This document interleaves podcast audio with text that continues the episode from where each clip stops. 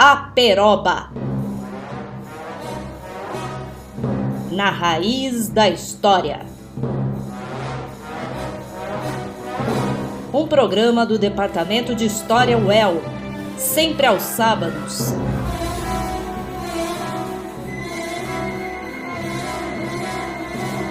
À uma da tarde. Bom dia, boa tarde ou boa noite, queridos ouvintes. Sejam bem-vindos a mais um programa Aperoba, um programa do Departamento de História em parceria com a Rádio UEL FM.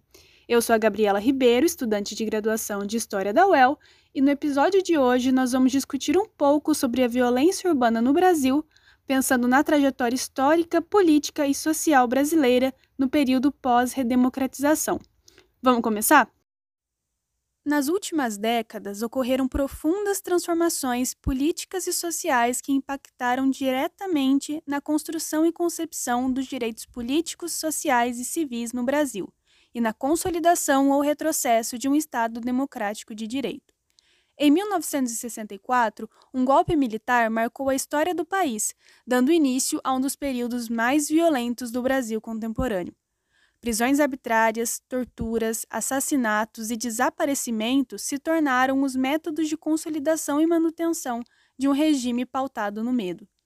Com o início do processo de abertura política, a defesa dos direitos humanos, deixada de lado durante os anos de chumbo, passa a ocupar novamente a agenda política dos governantes, culminando em 1988 com a elaboração da chamada Constituição Cidadã, a qual tinha como principal objetivo garantir o reconhecimento e o exercício dos direitos e das liberdades da sociedade civil brasileira.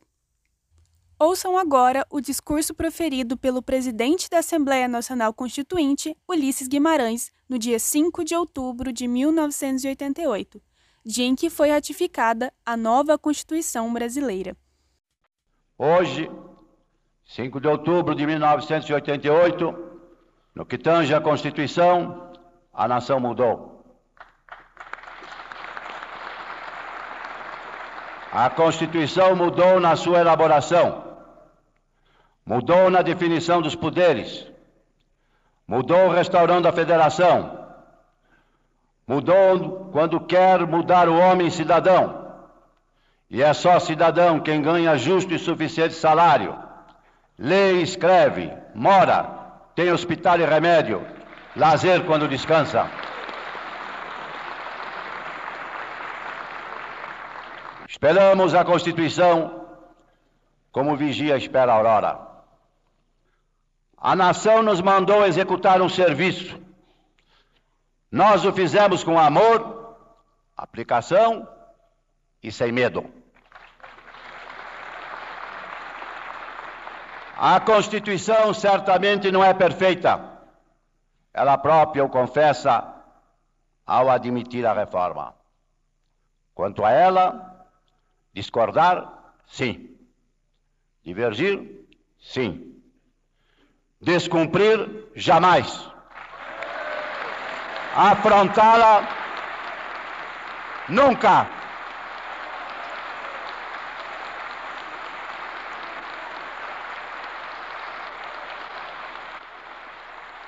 Traidor da Constituição é traidor da pátria. Conhecemos. Traidor da Constituição é traidor da pátria. Conhecemos o caminho maldito. Rasgar a Constituição. Trancar as portas do parlamento. Garrotear a liberdade. Mandar os patriotas para a cadeia, o exílio e o cemitério.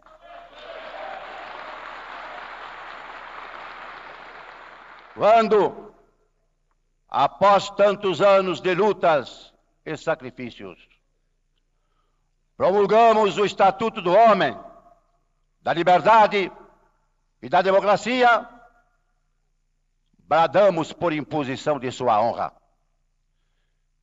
Temos ódio à ditadura, ódio e nojo.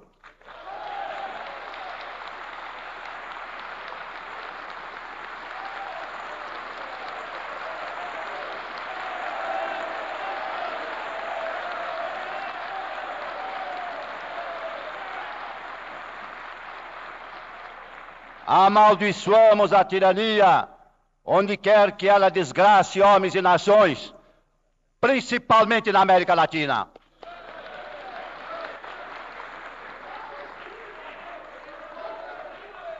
Foi a audácia inovadora, a arquitetura da Constituinte, recusando anteprojeto forâneo ou de elaboração interna.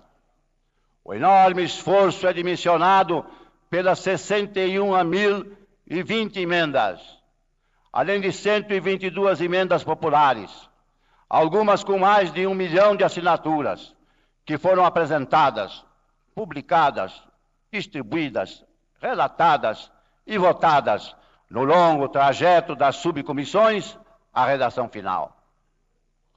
A participação foi também pela presença, pois diariamente cerca de 10 mil postulantes franquearam, livremente, as 11 entradas do enorme complexo arquitetônico do Parlamento na procura dos gabinetes, comissões, galeria e salões.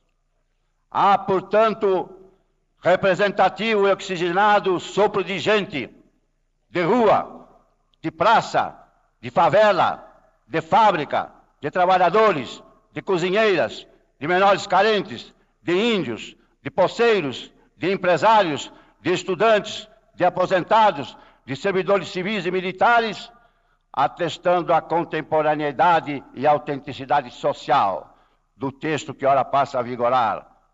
Como o caramujo guardará para sempre o bramido das ondas de sofrimento, esperança e reivindicações de onde proveio.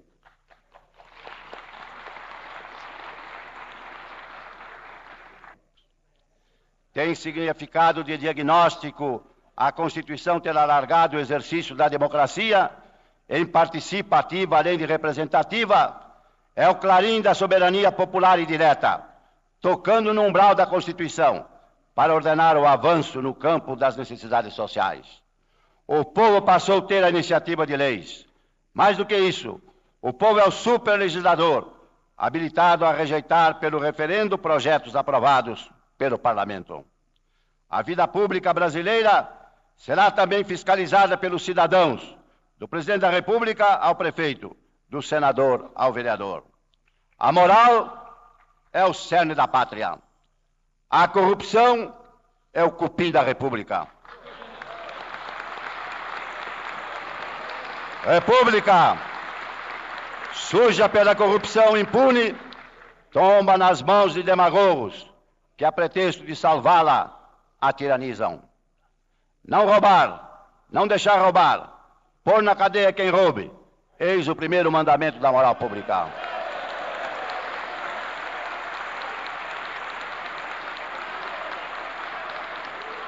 Não é a Constituição perfeita. Se fosse perfeita, seria reformável. Ela própria, com humildade e realismo, admite ser emendada, emendada até por maioria mais acessível dentro de cinco anos. Não é a Constituição perfeita, mas será útil, pioneira, desbravadora, será luz, ainda que de lamparina, na noite dos desgraçados. É caminhando que se abrem os caminhos. Ela vai caminhar e abri-los. Será redentor o caminho que penetrar nos bolsões sujos, escuros e ignorados da miséria. A sociedade sempre acaba vencendo, mesmo ante a inércia ou antagonismo do Estado. O Estado era Tordesilhas. Rebelada, a sociedade empurrou as fronteiras do Brasil, criando uma das maiores geografias do mundo. O Estado, encarnado na metrópole, resignara-se ante a invasão holandesa no Nordeste. A sociedade restaurou nossa integridade territorial com a insurreição nativa de Tabocas e Guararapes, sob a liderança de André Vidal de Negreiros, Felipe Camarão e João Fernandes Vieira, que cunhou a frase da preeminência da sociedade sobre o Estado: desobedecer a El Rei para servir a El Rei. O Estado capitulou na entrega do Acre. A sociedade retomou com as foices, os machados e os punhos de Plácido de Castro e dos seus seringueiros. O Estado prendeu e exilou. A sociedade com Teotônio Vilela, pela anistia, libertou e repatriou. A sociedade foi Rubens Paiva, não os fascínoras que o mataram.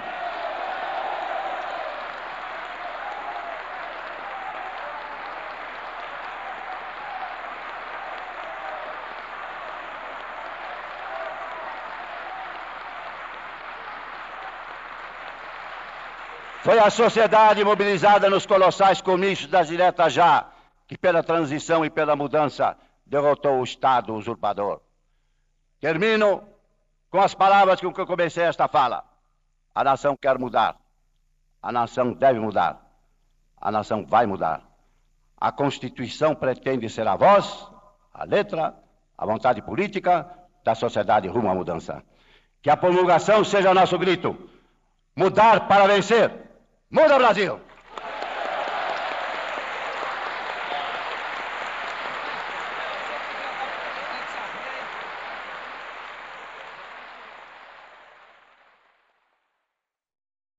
Entretanto, a democracia política e essa nova Constituição não resolveram as desigualdades sociais e econômicas e nem a violência que ainda controlava por meio do medo as populações marginalizadas.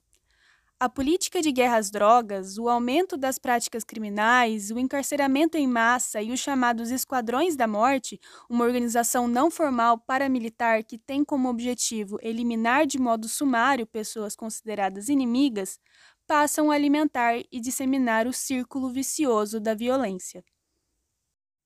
Segundo as historiadoras Lilia Schwartz e Eloise Starling, há nesse momento uma realidade paradoxal em que a democracia coexiste com a injustiça e as desigualdades sociais e econômicas. Em 1994, o grupo musical Chico Science e Nação Zumbi lançam seu primeiro disco, Da Lama ao Caos, fundando assim o um movimento musical conhecido como Mangue Beat. Ritmos nordestinos como maracatu, coco e embolada misturam-se ao punk rock, ao heavy metal, ao dub, ao funk e ao hip hop. O álbum é conceitual. As músicas se interligam, falando do Recife pobre, da violência no Brasil, da periferia e de uma democracia que não chegou a todos os brasileiros.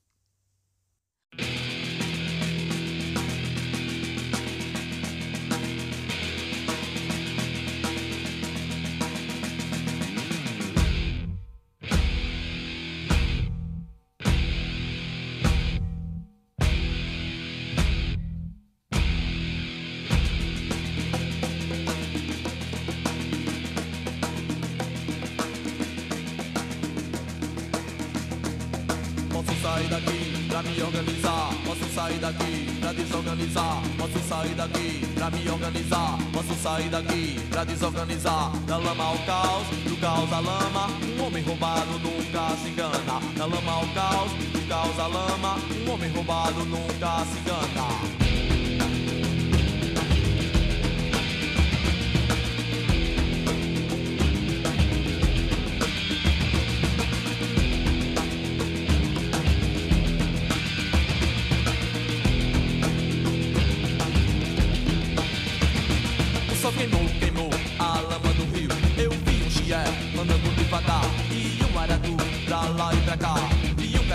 Caranguejo andando pro sul. Saiu do mangue e virou gabiru. O Josué nunca vi tamanha desgraça. Quanto mais miséria tem, mais urubu ameaça. Peguei um balaio, fui na feira roubar tomate e. Passando uma veia, pegou a minha cenoura.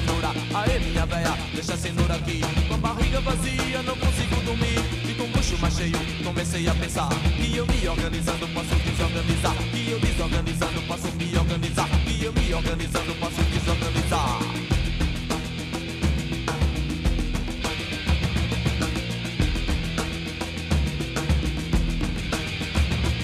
Da lama ao caos, do caos à lama,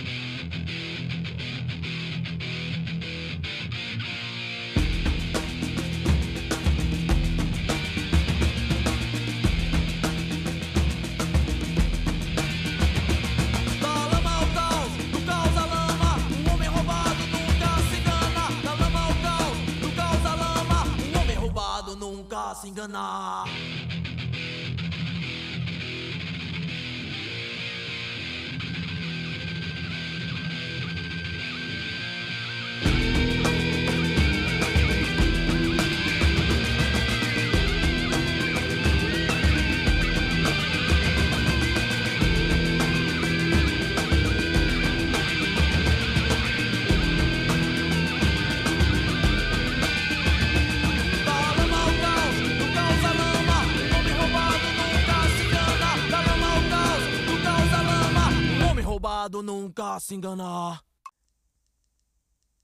Dando continuidade, com o fim da ditadura militar, o Brasil adotou os direitos humanos e civis como política de Estado, objetivando a construção de uma sociedade livre, justa, solidária e democrática, que incorpore os direitos humanos na cultura política nacional, na qual o Estado promova o bem de todos sem preconceito de origem, raça, sexo, cor, idade e quaisquer outras formas de discriminação, como está previsto na Constituição de 1988.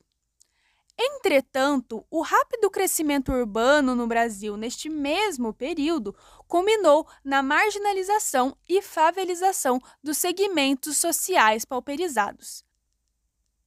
Atrelados ao desemprego, trabalho informal, tráfico de drogas e inadequação dos órgãos encarregados da segurança pública, as periferias e bairros pobres passaram a ser um campo fértil de violência e arbitrariedade, enfraquecendo assim as ações de efetivação dos direitos humanos, civis e individuais para essa população e potencializando o controle social sobre os mais pobres por meio do medo, e da violência.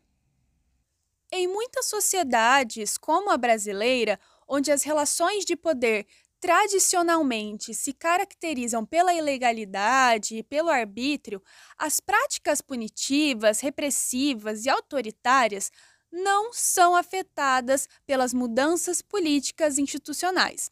Elas são independentes às constituições. Os governos que saem de uma transição política rumo a uma nação que declare ódio aos autoritarismos ditatoriais possuem uma enorme dificuldade em transformar o discurso constitucional em prática. A política punitiva, intensificada durante os governos militares, na qual os inimigos deveriam ser combatidos, ficou praticamente intocada, mesmo com a transição política para uma democracia. Em 1989, um grupo paulista de gangsta rap, o Facção Central, começa a fazer sucesso devido ao forte conteúdo de suas letras, retratando a violência e a realidade cotidiana das camadas mais baixas da sociedade brasileira. O caráter crítico das músicas acaba gerando revolta por parte dos órgãos de poder policiais e midiáticos.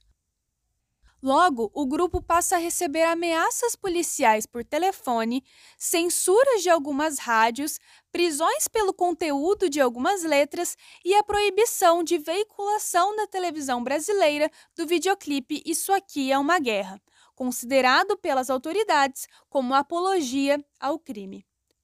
O clipe foi ao ar durante seis meses e chegou a passar na MTV, mas logo foi retirado pelo mesmo motivo.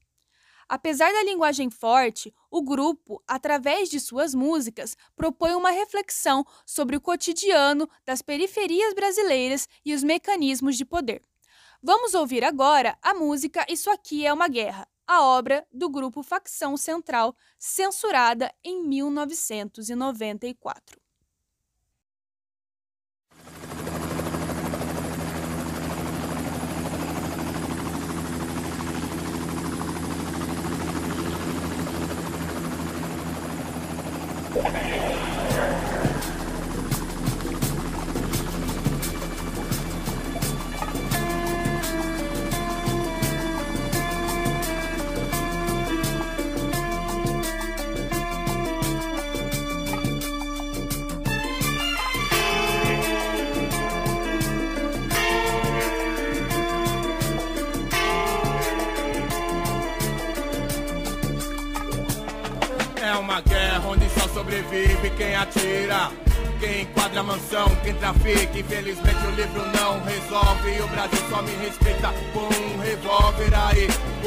O juiz ajoelha, o executivo chora pra não sentir o calibre da pistola. Alguém tem que sangrar, vou enquadrar uma burguesia, atirar pra matar. Vou fumar seus bens e ficar bem louco, sequestrar alguém no caixa eletrônico. A minha quinta série só adianta. Se eu tiver um refém com meu cano na garganta e não tem gambé pra negociar. Liberta a vítima. Vai se ferrar, é hora de me vingar. A fome virou ódio e alguém tem que chorar. Não queria cela, nem o seu dinheiro, nem boy torturado no cativeiro. Não queria o futuro com conforto, esfaqueando alguém pela corrente no pescoço. Mais 3, 5, 7 é o que o Brasil me dá. Sem emprego quando prego dia onde passar. Aperto o entre a cuzão e digita. Conta, agiliza, não grita. Não tem Deus nem milagre, esquece o crucifixo, é só uma vadia. Chorando pelo marido, é o cofre versus a escola. Sem professor, se for pra ser mendigo, doutor, eu prefiro uma Glock com silenciador. Comer seu lixo não é comigo, moro? Desce do carro se não tá morto. Essa é a lei daqui, a lei do demônio. Isso aqui é uma guerra.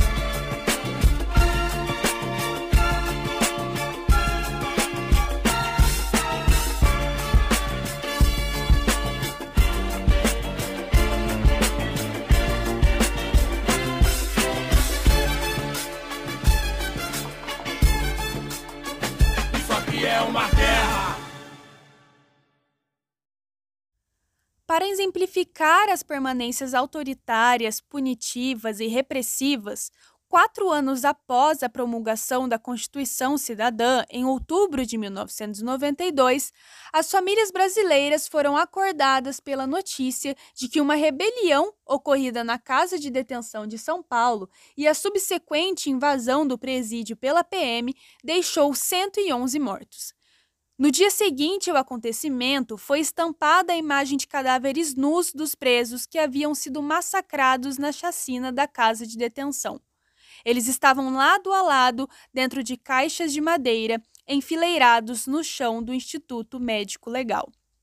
A tragédia do Carandiru refletia a calamitosa situação dos presídios em todo o país. Pelo menos cinco projéteis foram deflagrados na invasão da cadeia, cerca de 500 soldados da PM entraram na detenção com pelo menos 100 metralhadoras e 100 escopetas. Às 4h20 do dia 2 de outubro de 1992, uma sexta-feira, 341 policiais da Tropa de Choque de São Paulo receberam ordens para invadir o pavilhão 9 da Casa de Detenção no complexo do Carandiru. Os soldados deveriam conter uma rebelião dos presos. 20 minutos após a invasão, a PM abandonou o local. Na ação, todos os mortos eram detentos. O massacre do Carandiru atingiu o alto escalão do governo de São Paulo. Em 7 de outubro, o secretário de Segurança Pedro Franco de Campos, responsável pela ordem de invasão do presídio, pediu demissão do cargo. No mesmo dia, o então governador de São Paulo, Luiz Antônio Fleury, reconheceu que a atuação da PM fora criminosa. O diretor do Carandiru, José Ismael Pedrosa, e mais três oficiais envolvidos no massacre foram afastados entre eles o comandante do GAT, Vanderlei Mascarenhas, que admitiu ter disparado rajadas de metralhadora contra os presos. Os desdobramentos dos escândalos envolvidos ao massacre do Carandiru perduram até os dias de hoje. Vamos ouvir agora um áudio da reportagem do Jornal Nacional que foi ao ar no dia 2 de outubro, dia da rebelião e invasão policial no pavilhão 9 da Casa de Detenção de São Paulo. Uma briga entre grupos rivais provocou a confusão. Um preso levou uma paulada e os amigos dele reagiram. A polícia chegou com a tropa de choque e muitos cães. Toda a região foi cercada. Os presos tentaram sair pelo telhado, mas se assustaram com o um helicóptero carregado de atiradores de elite. A polícia invadiu o presídio e tomou posição em várias saídas. Fumaça no pavilhão. Os presos fizeram fogueiras e queimaram roupas e colchões. Depois, agitaram faixas com reivindicações, debaixo de uma chuva forte. Quando a polícia resolveu agir, o resultado foi trágico. Muitos feridos começaram a ser retirados às pressas e o nervosismo aumentou. Durante a madrugada, tensos e muito emocionados, os parentes dos presos pediam informações. A polícia saiu do presídio por volta das quatro da manhã, debaixo de vaias e protestos. Agora cedo, a tensão continuou. Na porta do presídio, as famílias esperam por notícias que não vêm. A todo momento, acontecem atritos entre os policiais e os parentes. Carros do Instituto Médico Legal ainda continuam saindo, mas a diretoria da casa nada explica. A visita do fim de semana foi mantida, mas só puderam entrar as pessoas que têm parentes presos em outros pavilhões que não o pavilhão 9, onde ocorreram os distúrbios de ontem. Quem esteve lá dentro diz que a casa parece calma, mas ninguém viu como e onde estão os presos que se amotinaram. A angústia de toda essa gente, mães, irmãs, filhos e mulheres de presos, é não saber ao certo quem morreu e quem está vivo. A única notícia dada ainda ontem à noite pelo diretor da casa de detenção é de que apenas oito presos teriam morrido. Mas já circulam notícias oficiosas, vindas de hospitais e postos de Instituto Médico Legal, de que o número real de mortos poderia estar acima de 100. O relatório oficial, entretanto, só vai ser divulgado hoje à tarde pelo secretário da Segurança Pública. Eu lamento pelas mortes que ocorreram na casa de detenção. Agora, o que nós temos que verificar é se a ação da polícia foi uma ação adequada naquele momento. Tomando como gancho essa reportagem, é interessante notarmos também o espaço e o papel que a violência assume nos jornais e na mídia. Quase como uma mercadoria, as notícias vendem bem quanto mais violenta e sensacionalista forem. Não é o ato de praticar o crime que é visto, mas a foto e o nome de seu autor no jornal, normalmente acompanhado pelo adjetivo violento, utilizado sistematicamente para caracterizar o outro. O outro aqui se caracteriza como aquele que não pertence ao Estado, à cidade, à raça, à classe social, ao bairro, à família ou ao grupo. Em decorrência do crescimento desordenado das cidades e da marginalização e favelização, Desde os anos 80, observa-se o crescimento da delinquência nas urbes do Brasil. Estas áreas de ocupação informal, vulnerável e marginalizada frequentemente ficam alheias às instituições legais, agindo com seus próprios mecanismos de autogestão e às vezes submetidas a poderes paralelos ao Estado, sejam eles facções do tráfico, ou milícias. Esse processo de marginalização também culmina em estigmas sociais que acabam alimentando círculos de violência, envolvendo principalmente policiais militares e jovens do sexo masculino, em sua maioria, negros. Os efeitos acumulados do desconhecimento e da falta de políticas estratégicas de segurança redundaram no reforço do medo e dos preconceitos e estereótipos. Nos anos 90, a generalização de imagens da cidade como um ambiente violento e os sentimentos de medo e insegurança dela decorrentes passaram a fazer parte do cotidiano dos seus moradores. Entretanto, atingiram particularmente os que vivem nas favelas e bairros pobres. Em 23 de agosto de 2006, foi sancionada a Lei 11.343, que tem como objetivo regular os meios de combate às drogas. Entre os seus regulamentos, a lei aumenta a pena para traficantes e financiadores do tráfico, prevê acabar com a desproporção de penas, graduando a punição de acordo com a maior ou menor lesividade, e promover meios de prevenção e tratamentos aos dependentes químicos. Apesar da determinação legal, o que se percebe é o grande número de pessoas recolhidas à prisão por tráfico de drogas e a consequente ineficácia das medidas voltadas ao usuário, que não deve, segundo a lei, ser apenado, mas sim receber tratamento do Estado. De fato, o legislador não se preocupou em estabelecer critérios claros e objetivos para distinguir a figura do traficante da do usuário. Assim, é comum que usuários sejam processados e condenados pela prática do crime de tráfico de drogas, refletindo a seletividade do aparato e mecanismos penais. No Brasil, a política que ficou conhecida como política de guerra às drogas afeta desproporcionalmente as regiões periféricas dos centros urbanos, nas últimas décadas, a figura do traficante, diretamente associada à imagem já estigmatizada das periferias, passou a representar o inimigo número um do país no imaginário popular, acentuando ainda mais o caráter repressivo das políticas públicas que chegam aos territórios marginalizados. As táticas para combater o mercado ilegal de drogas são bem conhecidas por todos. São as incursões policiais frequentes fazendo uso irrestrito de armamento pesado com o objetivo declarado de desmantelar as organizações criminosas e apreender substâncias ilícitas. Colocados na linha de frente, os moradores das periferias ficam expostos à violência cotidiana derivada das operações antidrogas e das disputas territoriais pelo controle do mercado ilegal. Nesse cenário de guerra, centenas de vidas, a maioria delas de jovens negros, são perdidas. Hoje, no país, os jovens negros têm mais chance de serem assassinados do que os jovens não negros. De cada 100 pessoas que sofrem homicídios no país, 71 delas são negras. E os dados mostram que, em vez de melhorar, essa situação tem se agravado. Na última década, a taxa de homicídios da população negra aumentou 18%, enquanto a mesma taxa entre as pessoas de outras raças e etnias diminuiu 12%. Vamos ouvir agora a música Homem na Estrada, uma das canções de maior sucesso do grupo Racionais MC. Composta por Pedro Paulo Soares, o Mano Brown, a canção conta os últimos dias de vida de um ex-presidiário, um homem negro, pobre, morador de periferia que busca reconstruir a sua vida, porém termina sendo acusado injustamente de participar de assaltos na redondeza e acaba sendo executado pela polícia que invade seu barraco durante a madrugada.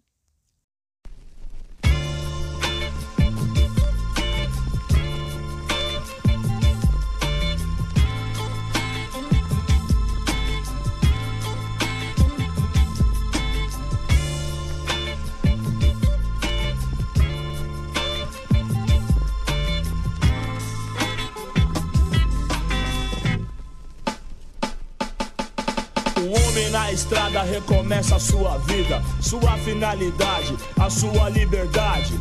que foi perdida, subtraída e quer provar a si mesmo que realmente mudou, que se recuperou e quer viver em paz, não olhar para trás, dizer ao crime nunca mais, pois sua infância não foi um mar de rosas não. Na FEBEM, lembranças dolorosas então. Sim, ganhar dinheiro, ficar rico enfim. Muitos morreram sim, sonhando alto assim. Me digam quem é feliz, quem não se desespera, vendo nascer seu filho no berço da miséria. Um lugar onde só tinham como atração um bar e um cadomblé pra se tomar a benção. Esse é o palco da história que por mim será contado. O homem na estrada.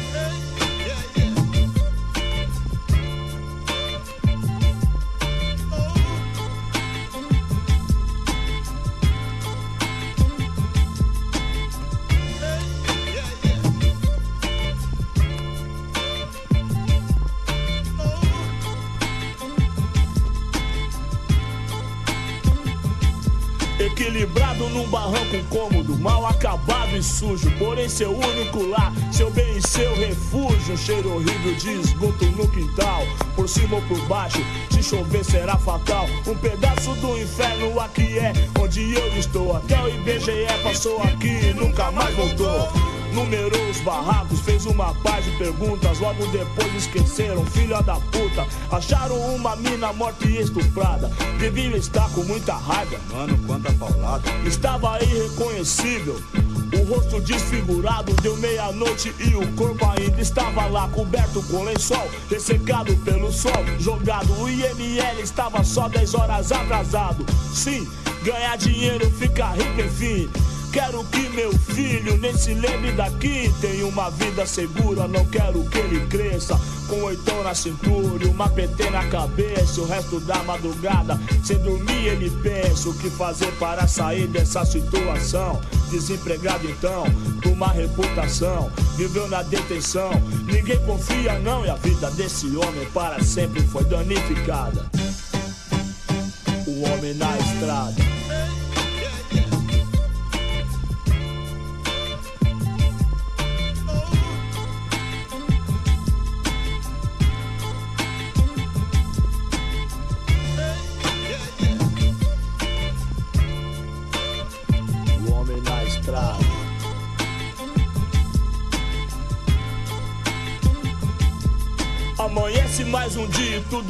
Exatamente igual. Calor insuportável, 28 graus, faltou água, já é rotina. Monotonia, não tem prazo pra voltar. Já fazem cinco dias, são 10 horas. A rua está agitada, uma ambulância foi chamada com extrema urgência. Loucura, violência, exagerado. Estourou a própria. Mas bem antes da ressaca ele foi julgado. Arrastado pela rua, pobre do elemento. O inevitável lixamento, imaginem só. Ele ficou bem feio, não tiveram dó. Os ricos fazem campanha contra as drogas. E falam sobre o poder destrutivo dela. Por outro lado, promovem e ganham muito dinheiro com o álcool que é vendido na favela. Empapuçado ele sai, vai dar um rolê. Não acredita no que vê, não daquela maneira. Crianças, gatos, cachorros disputam palmo a palmo. Seu café da manhã na lateral da feira. Molecada sem futuro eu já consigo ver. Só vão na escola pra comer apenas nada mais. Como é que vão aprender sem incentivo de alguém? Sem orgulho, sem respeito, sem saúde, sem paz. O mano meu tava ganhando um dinheiro. Tinha comprado um carro, até Rolex tinha. Foi fuzilado a queima-roupa no colégio, abastecendo a playboyzada de farinha. Ficou famoso, virou notícia, rendeu dinheiro aos jornais, hum, cartaz à polícia. 20 anos de idade e alcançou os primeiros lugares. Superstar do Notícias Populares. Uma semana depois chegou o craque. Gente rica por trás, diretoria. Aqui periferia, miséria de sobra. Um salário por dia garante a mão de obra. A clientela tem grana e compra bem. Tudo em casa. Costa quente de sócio. A playboyzada muito louca até os ossos. Vender droga por aqui, grande negócio. Sim, ganhar dinheiro, ficar rico. Quero um futuro melhor, não quero morrer assim. No necrotério qualquer, um indigente sem nome, sem nada. Um homem na estrada.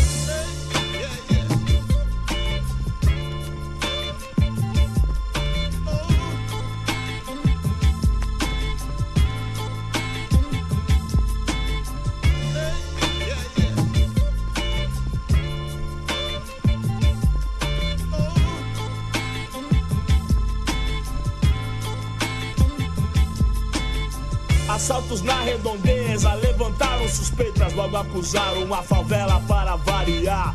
E o boato que corre é que esse homem está com seu nome lá na lista dos suspeitos, pregada na parede do bar. A noite chega e um clima estranho no ar. E ele sem desconfiar de nada vai dormir tranquilamente. Mas na calada caguetaram seus antecedentes. Como se fosse uma doença incurável no seu braço. A tatuagem deve ser uma passagem 57 na lei. Do seu lado não tem mais ninguém. A justiça criminal é implacável. Tiram sua liberdade, família e moral, mesmo longe do sistema carcerário. Te chamarão pra sempre de ex-presidiário. Não confio na polícia, raça do caralho. Se eles me acham baleado na calçada, chutam minha cara e cospem em mim. É, eu sangraria até a morte, já era um abraço. Por isso a minha segurança eu mesmo faço. É madrugada, parece estar tudo normal. Mas esse homem desperta, pressentindo o mal. Muito cachorro latindo, ele acorda ouvindo. Barulho de carro e passos no quintal. A vizinhança está calada e insegura. Premeditando um final que já conhecem bem. Na madrugada da favela não existem leis. Talvez a lei do silêncio, a lei do cão, talvez vão invadir o seu barraco e a polícia. Vieram pra arregaçar, cheios de ódio e malícia. Filhos da puta, comedores de carniça. Já deram minha sentença e eu nem tava na treta. Não são poucos e já vieram muito loucos. Matar na crocodilagem, não vão perder viagem. 15 caras lá fora, diversos calibres e eu apenas com uma 13 tiros automática. Sou eu mesmo e eu, Deus e meu orixá. No primeiro barulho eu vou atirar. Se eles me pegam, meu filho fica sem ninguém. O que eles querem? Mais um pretinho na FEBEM. Sim, ganhar dinheiro, ficar rico, enfim. A gente sonha a vida inteira e só acorda no fim. E a verdade foi outra, não dá mais tempo pra nada. Não.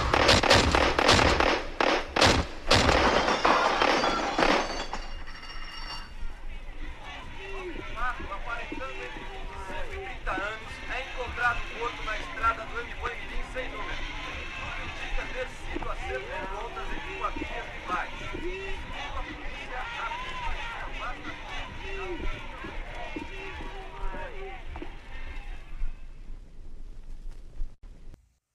Portanto, percebeu-se que no Brasil a ruptura política para o poder civil democrático foi incapaz de assegurar o controle institucional da violência e do punitivismo praticado pelas autoridades públicas. O Estado de Direito, caracterizado institucionalmente pela efetividade das garantias dos direitos fundamentais para a maioria da população, como em outras transições políticas brasileiras, retorna a uma mera referência ideal. Concluindo que as instituições de violência e o punitivismo não foram, até hoje, transformados pelas transições e rupturas políticas, mesmo depois de constituições democráticas. Essas instituições de violência continuam a desempenhar um papel relevante na reprodução hierárquica e na manutenção do poder. Bom, pessoal, esse foi o programa de hoje. Eu espero que vocês tenham gostado e refletido sobre esse tema que vem de muitos anos atrás, mas que continua extremamente atual. Que essas discussões nos levem a reagir criticamente aos inúmeros casos de violência, seja de forma discursiva ou física, presentes no nosso contexto atual brasileiro. Uma violência que não tem nada de acidental ou ocasional é uma violência que faz parte de um projeto político que se aproveita da falha consolidação do Estado Democrático de Direito. Para finalizar, ficamos agora com a música Zé do Caroço. Escrita em 1978 pela cantora Leci Brandão e regravada nos anos 2000 por seu Jorge, ressurge como uma crítica ao descaso do Estado em relação às periferias e à necessidade do povo de se organizar para brigar contra a violência e pelos seus direitos. Muito obrigada pela atenção de vocês. Até a próxima e se cuidem. Num serviço de alto-falante morro do pau da bandeira. Quem avisa é o Zé Caroço, amanhã vai fazer alvoroço, alertando a favela inteira. Ai, como eu queria que fosse mangueira, que existisse outro Zé Caroço, pra falar de uma vez pra esse moço. Carnaval não é esse colosso, nossa escola é raiz e é madeira mas é morro do pau da bandeira de uma Vila Isabel verdadeira. Que o Zé do Caroço trabalha, que o Zé do Caroço batalha e que malha o preço da feira. E na hora que a televisão brasileira destrói toda a gente com sua novela, é que o Zé bota a boca no mundo ele faz um discurso profundo, ele quer ver o bem da favela. Está nascendo um novo líder no Morro do Pau da Bandeira. Está nascendo um novo líder no Morro do Pau da Bandeira. No Morro do Pau da Bandeira. Morro do Pau da Bandeira. Ê,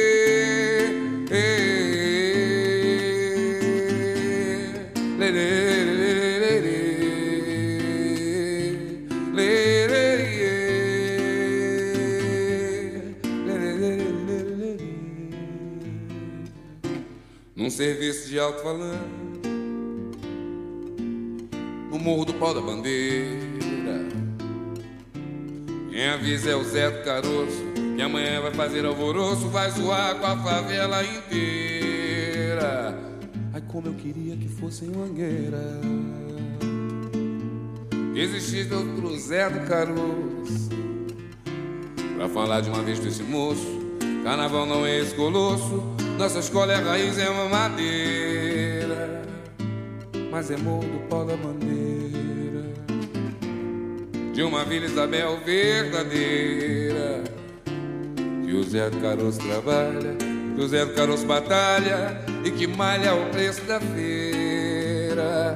E na hora que a televisão brasileira distrai toda a gente com a sua novela, é que o Zé bota a boca no mundo. Ele faz um discurso profundo, ele quer ver o bem da favela está nascendo um novo líder. Morro do Pau da Bandeira está nascendo um novo líder. No Morro do Pau da Bandeira, no Morro do Pau da Bandeira, no Morro do Pau da Bandeira. E...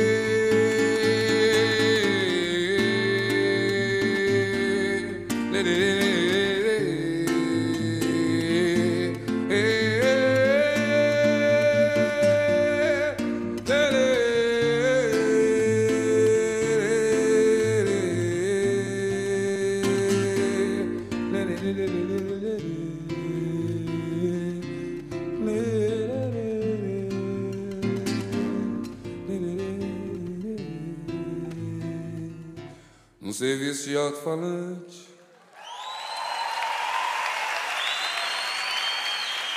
Obrigado.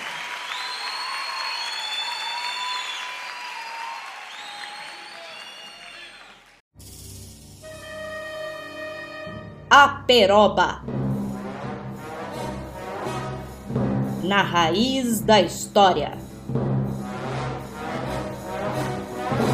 Um programa do Departamento de História UEL sempre aos sábados.